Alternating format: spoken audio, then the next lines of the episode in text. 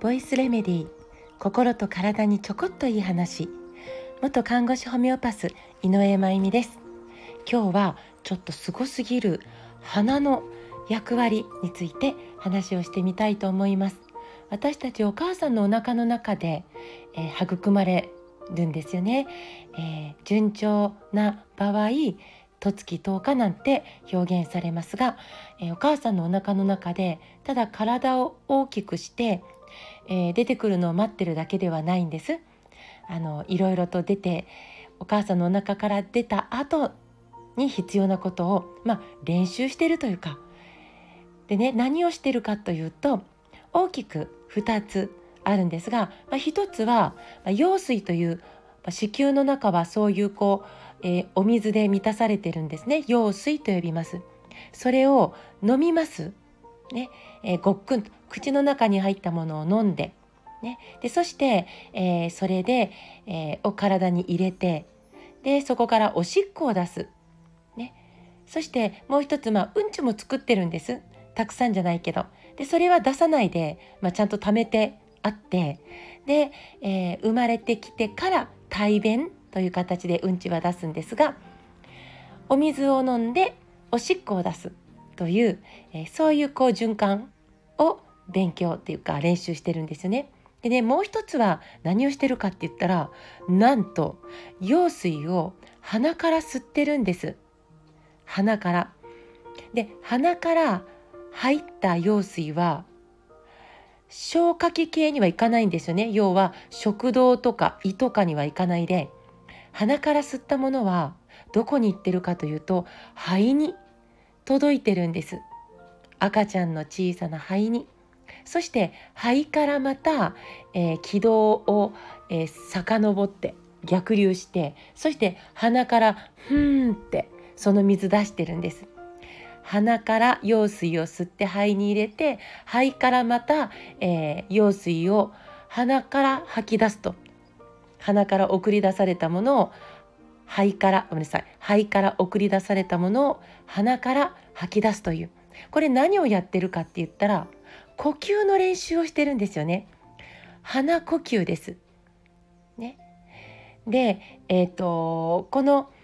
鼻から吸って水を入れてるので赤ちゃんの肺は、えー、水で満たされてるんですよね。なのでいざ陣痛が始まって狭い狭いその膣という参道を通る時にこの肩とね、えー、あばら骨肋骨のところとか、ね、それをギューッとこう締め付けられるですよね。特に陣痛が来たらギューッと肩を丸めてそして胸郭っていうんですけどその肋骨のあるところをギューッとそうすると要は水をいっぱい含んだスポンジのようになっている肺がね肺がその膣という参道の中で陣痛でギューッと押される時に絞られるんですよその水浸しのスポンジが。そしたらね鼻からブチュブチュブチュブチュって羊水を出すんです赤ちゃん参道の中で。で、えー、羊水をしっかりと吐き切った頃に、えー、出てくる生まれ落ちて生まれて出てきてくれる。ね、で生まれてきた時に狭いところからパッてこう解放されますよね。参道を通過した後ね、生まれ落ちてきた時にぷわっと解放されて胸がさはって開いた時にギューって絞られていたこのスポンジがぷわっと開くわけです。その時にはまさかの空気が入ってきます。今まで羊水だったのにね赤ちゃん本当にびっくりするだろうと思うんですけどこの瞬間的に空気を受け入れてそして空気を吐き出すというその、えー、呼吸に体をちゃんと、えー、合わせるというか切り替えることに成功する、ね、そうやって赤ちゃんはおぎゃーって産声を上げて、ね、そして、えー、この世界での、え環境に合わせて生きていくっていうことをスタートするんです。ね、すごいですね。なのであ赤ちゃんがすやすや寝ている時もお目目を開けてキョロキョロ見てる時も口で呼吸をってしてる赤ちゃんあ見見たことないですよね泣いてる時は別ですよだから通常は生まれてきたらね、えー、鼻で息を吸って鼻から息を吐くといういわゆる鼻呼吸というのをやってます。でね鼻は、えー、本当に優秀で、ねえー、目には見えないかもしれないけどこの空気の中にはちっちゃなゴミだとか、えーね、ほこり花粉そしてもちろん微生物いろんなものがあってでそれがね鼻から入る時に鼻毛ってあるじゃないですか。ね、見える鼻毛もあるけど見えない鼻毛も、えー、鼻の奥の方にびっしりあってこれがとても優秀なフィルターなんです。鼻から空気を入れるとそのフィルターを通せるのでゴミがね鼻くそになって、えー、丸められて、ね、外に出やすくなったり、ね、なので、えー、ゴミウイルス、ね、微生物花粉みたいなものが直接、えー、全てダイレクトに肺に送り込まれるということがないようにできる限りこのフィルターで、ねえー、中に通さないようにするというそういう状態が、えー、作らそういうそういうふうに作られているんですね鼻って。ね、そしてねどんなに外の空気が冷たくても、ね、今なんか季節的にそうですよね鼻から吸うとなんと鼻腔というところで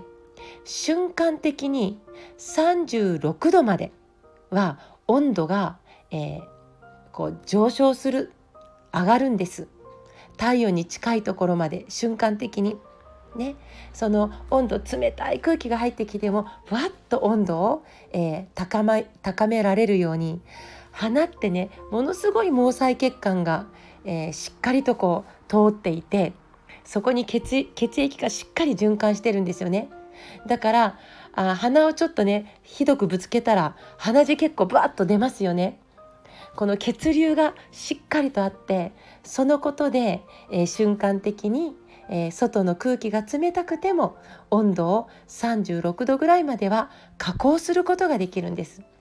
ねでねそれだけじゃないんですよ。外の空気が、えー、乾燥していても今の季節なんか本当にそうですよね。乾燥していても鼻から吸ったら空気を吸ったらねこの鼻腔というところでなんと瞬間的に90%まで湿度を上げることができるんです。もう90%ってもほとんど水みたいですね。でも赤ちゃんはお母さんのお腹の中にいる時には水をね、えー、肺に持ってたわけですから、ね、なので、えー、私たちは生まれ落ちた後も、えー、乾燥には弱いわけです。肺が。ね、潤っている方が、えー、肺の自己注力がしっかりと発揮しやすいんですよね。肺は乾燥に弱い。だから、えー、鼻腔というところで一気に90%まで加湿できるように私たちは毎日1.5リットルの鼻水を作ってるんですよ。この鼻水が、えー、鼻の外にドロドロ出すためではなくて鼻から吸った空気をしっかりと加湿してから肺に届けられるように。なので鼻のすごいところは、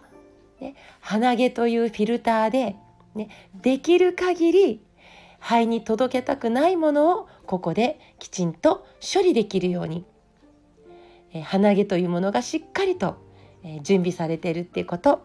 ね、そして、えー、外の空気が冷たくても36度ぐらいまでは温度を上げることができること。そしてどんなに乾燥していても瞬間的に90%に加湿することができること。この加工能力がすごいんです。私たちはね、えー、自分の体の中に空気清浄機とても優秀な空気清浄機を持ってるんですよ。普段の呼吸ちゃんと鼻からできてますか？